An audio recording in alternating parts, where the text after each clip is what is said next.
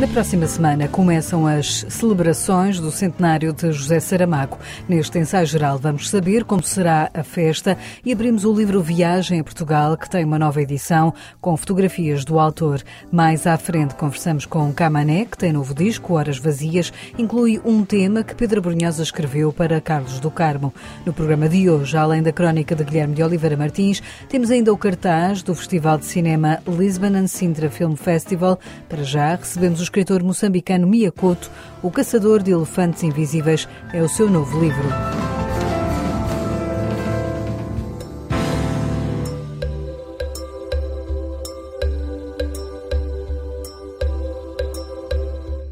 Nasceram como crónicas, mas transformaram-se em contos. Os textos do novo livro do escritor moçambicano Mia Couto reúnem histórias escritas no último ano e meio, marcado pela pandemia. O Caçador de Elefantes Invisíveis lança um olhar sobre a forma como a África viveu os constrangimentos do vírus e como o próprio escritor sentiu na pele a pandemia. No livro, um dos personagens fala do ser um escritor solitário no meio de uma pandemia. Perguntamos a Mia Couto se foi assim que se sentiu. Eu senti essa solidão, quer dizer, porque eu sou sempre estes, estas personagens têm que sair de mim, são, digamos assim, expressões daquilo que eu sou. Eu senti isso mais quando eu estive doente mesmo, quando eu, digamos, estive infectado, mas não estive doente, nunca cheguei a estar doente, felizmente. Mas aí sim, parece-me que a minha própria casa se, se comprimiu, eu, eu, eu não tinha uma casa, tinha um quarto, não é? Então isso de facto é, foi foi alguma coisa que senti e que me suscitou realmente um, grande medo. Eu tinha um grande medo porque perdi amigos, colegas no período mais grave da, da, nossa pandemia que foi passou felizmente de uma maneira muito mais ligeira do que aconteceu aqui na Europa, não é? A África está a ser atingida, vai lá porque já foi atingida por tanta outra coisa que está, felizmente parece estar aqui estar, estar a ser poupada mesmo. Infectado em janeiro com Covid-19, Miyakuta admite que perdeu o chão e que não conseguiu escrever durante esse período. Tomava notas, lia muito, mas digamos assim, eu sou otimista, mas perante, perante aquela realidade, o peso daquela realidade, eu, eu pensava sempre que não estava, digamos, ainda atingido com febre, com, com sintomas graves, mas que seria no dia seguinte. Então eu, eu sabia que tinha que passar aquela primeiros 5, 6, 7 dias à espera que acontecesse o pior, mas uh, digamos a ideia a ideia de que eu pudesse morrer estava bem presente, era como eu perdi um pouco o chão, sim. No livro onde fala da doença da indiferença que mina alguns países mais pobres, Miyakoto aponta as desigualdades que marcaram este ano de pandemia, onde as vacinas não chegaram de forma igual a todo lado. O modo como a distribuição das vacinas está a ser feita, por exemplo, ou o modo como as grandes diretrizes que são gerais no mundo, não é, nem sempre estão feitas pensando na realidade social de, de, dos países mais pobres, não é? Sei lá, um confinamento, ficar em casa. No nosso caso teve que ser repensado, não é? Ficar em casa às vezes era pior do que, do, do que estar na rua. Casas que têm 40 pessoas dentro, com condições básicas e sanitárias muito pobres, não é? Como é que se faz distanciamento social em sociedades que são completamente gregárias, que existem porque existem ajuntamentos, não é assim que, que e é assim que construíram a sua própria resposta imunitária. Quer dizer, uma das razões pela qual Moçambique tem uma capacidade de resistir à doença é porque, de facto, esse convívio mais próximo, não é? desde criança, trouxe o contacto com, com bactérias, com vírus, com, com agentes patogénicos, não é? E, de repente, as pessoas foram se imunizando, foram se vacinando naturalmente, não é? Nas páginas deste livro há histórias que contam a ruralidade de Moçambique, como aquela que dá título ao livro. Nessa realidade rural, a maior parte das escolas não têm paredes, não, não, têm teto, não, portanto, como é que se fecha uma escola sem parede? Não? Falar das unidades hospitalares, etc., a grande parte de Moçambique não tem, as pessoas não têm um hospital próximo, não? têm que andar 30 km, 40 km para encontrar um hospital.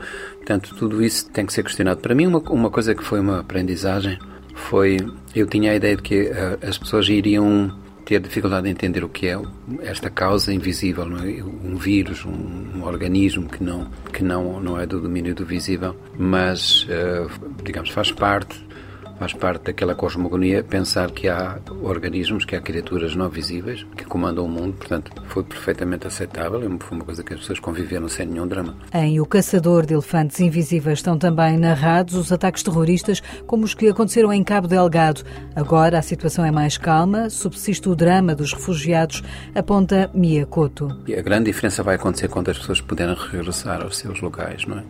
Este quase um milhão de, de deslocados que está à espera de poder voltar é? e, e é, é, uma corrida contra o tempo porque um, um deslocado, mesmo que esteja numa condição subhumana, num, num, num, campo de deslocados em numa cidade. Ele encontra ali facilidades que não tem no seu, na sua aldeia natal, portanto, e provavelmente alguns destes já não, já não querem regressar. Questionado sobre o seu próximo livro, o escritor moçambicano diz que precisa de tempo para si, para organizar a história, que já começou a escrever. Não tenho dificuldade de, de ter temas, digamos, eu, o meu problema é exatamente o contrário, é, é, é depois arrumar isso num, num, numa história única mas queria muito recomeçar com uma ideia de um romance que eu não lhe vou dizer agora, mas uma ideia de um romance que já está, digamos assim, já tem para aí umas, umas 30, 40 páginas, mas que eu agora vou ter que me sentar e fugir para um sítio em, em que eu esteja comigo próprio. Enquanto Miyakoto não escreve o próximo livro, temos este O Caçador de Elefantes Invisíveis,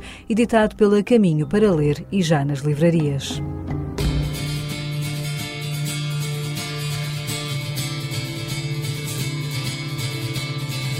Começam na próxima semana as comemorações dos 100 anos de José Saramago. Ao longo do ano serão organizadas diversas iniciativas para celebrar a literatura do Prémio Nobel. Uma delas acaba de chegar às livrarias. Trata-se de uma nova edição de Viagem a Portugal, o único livro de viagens de José Saramago.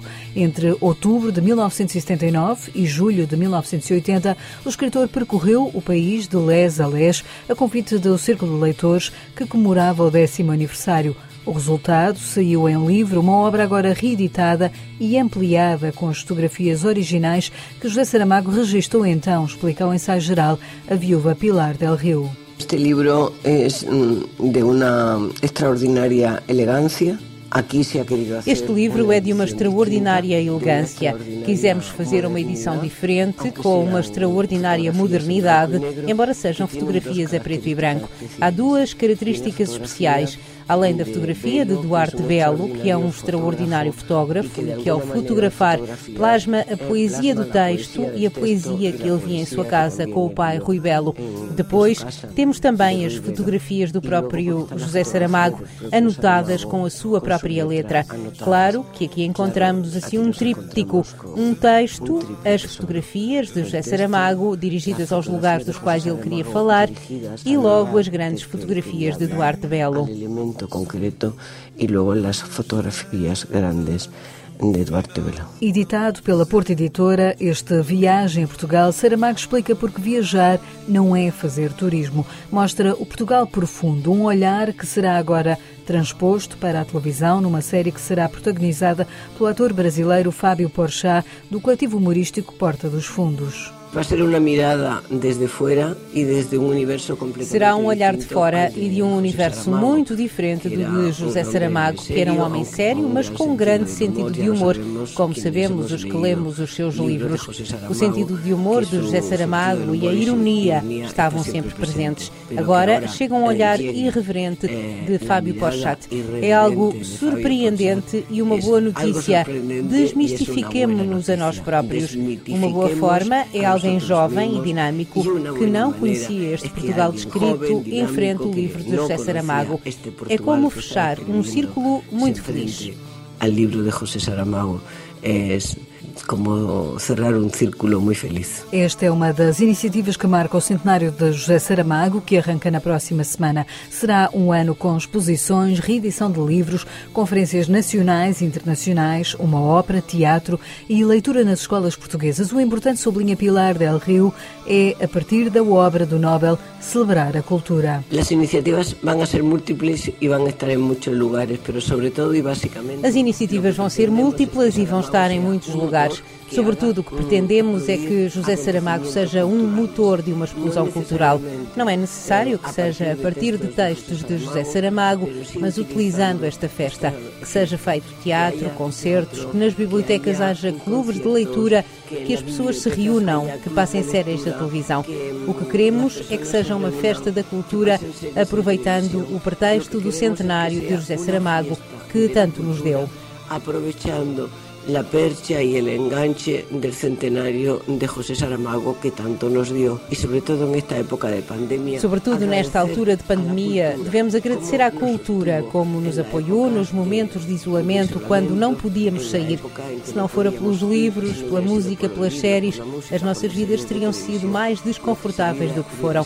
Por isso, vamos aproveitar para agradecer à cultura e estimular que aconteçam em torno deste centenário uma série de iniciativas que, insisto, agradeçam à cultura aquilo que ela nos deu. Uma série de iniciativas que sejam, insisto, para agradecer a la cultura lo que a cultura nos ha aportado. Na próxima terça-feira, alunos de 100 escolas do Ensino Básico Nacional vão ler ao mesmo tempo e à mesma hora A Maior Flor do Mundo, o livro que Saramago escreveu para crianças. Será desta forma que é dado o pontapé de saída nas comemorações do centenário do Nobel, que terminarão um ano depois com alunos do secundário a lerem em simultâneo páginas de duas obras emblemáticas, o Memorial do Convento e o ano da morte de Ricardo Reis.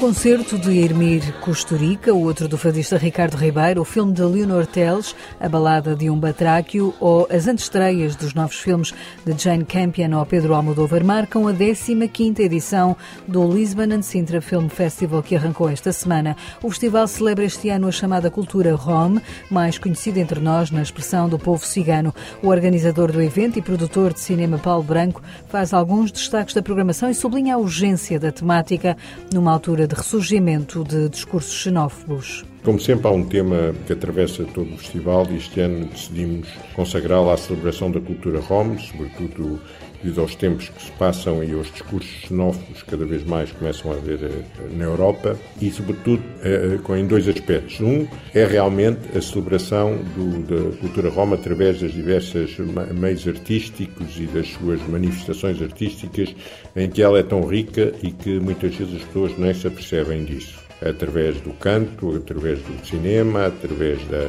pintura e, portanto, temos uma uma exposição de uma, uma artista de origem que é Rom, que teve quando era muito jovem em Auschwitz e que resistiu e que neste momento a obra dela, seja estoica, está a ser reconhecida no mundo inteiro com exposições em Nova York, em Paris e em, toda, em todo o mundo. Isso vai estar no Musa e a abertura é dia 14. E ao mesmo tempo diversos concertos uh, de música que sobretudo nos mostram a diversidade e a riqueza da música uh, de origem rom, que vai desde a Mónica Lacatos até o Talaf de Caliu, até, até a, a, um grande concerto de, de flamenco com as, as, massas figuras do flamenco nos tempos atuais, e o Emílio Kusturica no final, que não sendo, quer dizer, um concerto específico de Rom, tem também grandes influências na sua música.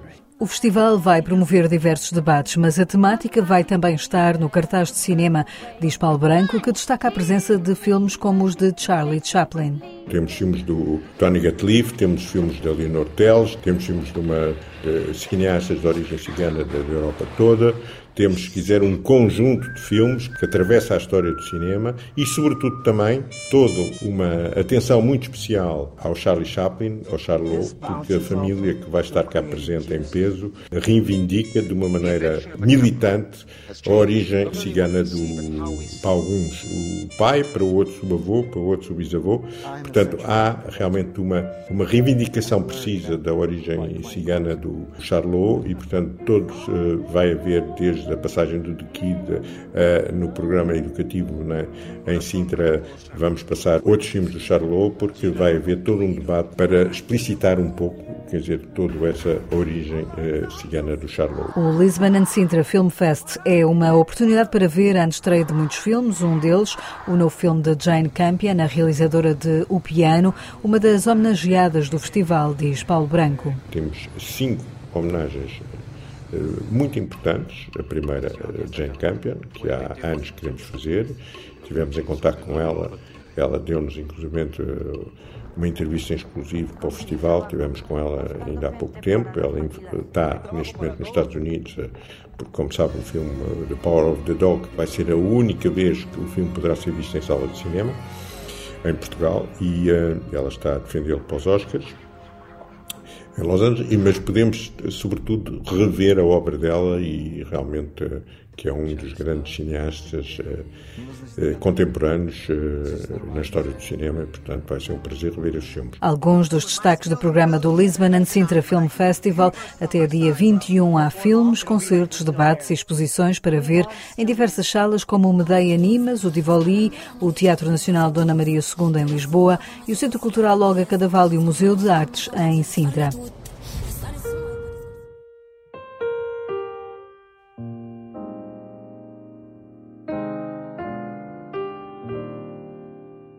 No ensaio geral, recebemos agora Guilherme de Oliveira Martins, o nosso colaborador do Centro Nacional de Cultura, que nos fala hoje do nosso entrevistado Miyakoto e da evocação de José Saramago. Ao iniciarem-se as comemorações do centenário de José Saramago, é de saudar a edição especial de Viagem a Portugal, com todas as fotografias que o autor fez ao longo da sua viagem, quase todas inéditas, a par de fotografias de Duarte Belo, um dos grandes artistas da imagem contemporâneos. Entre outubro de 1979 e julho de 1980, Saramago percorreu Portugal e afirmou, após essa peregrinação, que o fim desta viagem é apenas o começo de outra. É preciso ver o que não foi visto, ver outra vez o que se viu já, ver na primavera o que se vira no verão, ver de dia o que se viu de noite, é preciso voltar aos passos que já foram dados para os repetir e para traçar caminhos novos. É Portugal que encontramos, continente em miniatura, lugar de mil procuras. E ouçamos Saramago a passar as fronteiras nortenhas. Viajante vai a caminho do sul. Atravessou o Douro em Vila Nova de Gaia entra em terras que, a bem dizer, são diferentes, mas desta vez não lançou aos peixes uma nova peça do seu sermonário. De tão alta ponte não o viriam. Sem contar que estes peixes são de cidade, não se rendem a sermões. O viajante leva-nos onde somos desejados, para que a desconhecida pátria se dê a conhecer. O caçador de elefantes invisíveis é uma reunião mágica de peripécias contadas por Miyakoto. Um velho pobre recebe em casa um enfermeiro que rastreia o famigerado Covid-19. O homem acenou com a cabeça em vigoroso assentimento. Era a sua especialidade, as criaturas invisíveis, e sorriu confiante. Estava afinal entre colegas. Não havia competência maior. Os bichos que ele caçava surgiam na véspera como entidades sem corpo. Até o elefante parecia mais pequeno do que o nada. São espertos os bichos deste mundo. Não se deixam ficar com um único tamanho, não se irandam por uma única vida. E entre os elefantes invisíveis também há curandeiros que se reúnem com os heróis que nunca tiveram estátua e que se fartam de conversar com o Vasco, da Gama, naturalmente. E há quem ajude a traduzir e a entender-se este colóquio de pedras.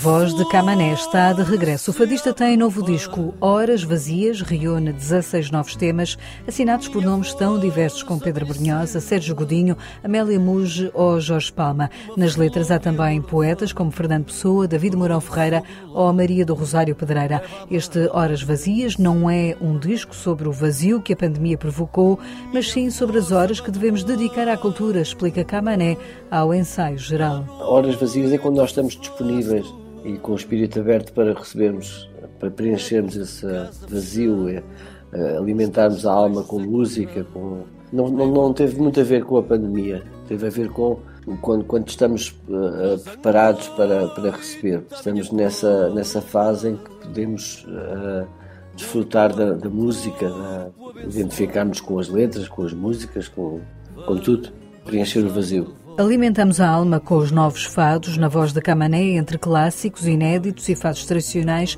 Este disco apresenta um tema que Pedro Brunhosa escreveu para Carlos do Carmo, mas que o fadista não chegou a gravar. No caso do Pedro Brunhosa, foi, foi uma música que ele tinha feito para o Carlos do Carmo, mas que o Carlos não, não gravou porque, porque faleceu antes e ele ligou-me a, a, dizer que tinha um fado que gostava que eu ouvisse. Eu gostei imenso do fado e achei que podia passar para o meu registro. Pedro mandou uma música tocada ao piano e eu gostei imenso da música, gostei imenso do poema, tinha a ver com o fado e com Lisboa, com uma descrição do amor e da noite de Lisboa, desta Lisboa do Campo Grande. É? Há também temas de outros nomes, como Jorge Palma ou da fadista Carminho. Foi o último tema que eu, que eu pensei gravar. Estava um bocado reticente e de repente percebi que a música era fantástica. Pronto, foi aquelas coisas que acontecem e ela tinha feito a música para um poema do Júlio Diniz, que é Nova Vênus, e gostei imenso de fazer. De uma forma intuitiva, ela até tinha feito com uma influência sem ela sequer se perceber do Fado Coimbra, que é, que é fantástico. E de repente eu falei com, com o João Barradas e convidei-o para, para fazer parte do tema uh, no acordeão. Depois foi o Jorge Palma, foi, foi a última pessoa a compor a música, foi a pessoa que eu tinha pedido. Aliás, já na fase do Zé Mário falávamos muito, porque o Zé Mário gostava muito de Jorge Palma, eu também gosto muito imenso de Jorge Palma. E o Jorge, pronto, mandou uma música às quatro da manhã no WhatsApp e foi fantástico, eu gostei imenso de gravar o tema. E as coisas foram acontecendo por acaso, o tema do Zé Manuel Neto, por exemplo, foi uma música que estávamos no ensaio e ele mostrou uma música e ligámos para o João Monge. O João Monge no dia seguinte já tinha a letra para a música, foi incrível. Maria do Rosário Pedreira também já tinha feito, o Laginha tinha feito uma, uma música para, para aquele poema. Portanto, as coisas foram acontecendo muito rapidamente, mais rápido do que eu estava à espera. Num álbum marcado por uma homenagem ao guitarrista José Pracana, Camané gravou com os cúmplices de sempre: José Manuel Neto na guitarra portuguesa, Carlos Manuel Proença na viola de fado e o contrabaixo de Carlos Carlos Bica. Já sem José Mário Branco, o disco foi produzido por Pedro Moreira. Amália Rodrigues vai buscar letras tal como ela, também Camané, procura cantar os poetas em fados que nunca esquece. Eu, quando era miúdo, conhecia os fados tradicionais todos. Ah, o meu pai, às vezes, até me trauteava uma música de um fado tradicional e eu já sabia o resto. Relembrava-me, às vezes não lembrava dos títulos, mas são cento e tal fados eu sabia. E ainda hoje sei os, os fatos tradicionais, a, a, parte melódica toda. E depois é, as letras é, é, como todos os fadistas fizeram, não é? É incluir letras novas nos fatos tradicionais antigos. Horas Vazias é para Camané um disco relevante, mesmo que prefira o palco para aperfeiçoar o seu cantar e que considere preocupante o facto de se venderem cada vez menos discos. Tem uma importância relevante, é assustador esse lado que está a falar, não é? Um bocado assustador, mas eu acho que consigo compensar. Também não ouço muitos dos meus discos, não sou muito daquelas pessoas que se está sempre a ouvir. Porque a minha perspectiva quando vou para um concerto é de melhorar aquilo que fiz no disco. Porque o disco é uma coisa que se faz e que fica registado naquele dia, naquele. E a minha ideia é sempre melhorar aquilo que fiz, porque não gosto de me ouvir, porque não gosto nada de estar a ouvir, eh, porque estou sempre a ouvir os defeitos em vez de estar a ouvir as coisas. E então, a perspectiva de ir para o palco e de cantar no disco é sempre aquela eh, de melhorar aquilo que fiz. É um bocado assustador o facto de, realmente de se fazer um disco e saber que comprar o disco, esse lado físico, não é, cada vez é menor. Mas não deixo de o fazer e e de acreditar. Eh, e ainda há muitas pessoas, especialmente na minha música, na música que eu faço, que compram os discos de uma forma física e querem ter o disco em casa, a fotografia, aquelas coisas todas. Isso é muito bom. É com a voz de Camané que fechamos o ensaio geral de hoje, que teve sonorização de José Luís Moreira. Voltamos para a semana com novas propostas para preencher as suas horas vazias. Até lá, boa noite e bom fim de semana.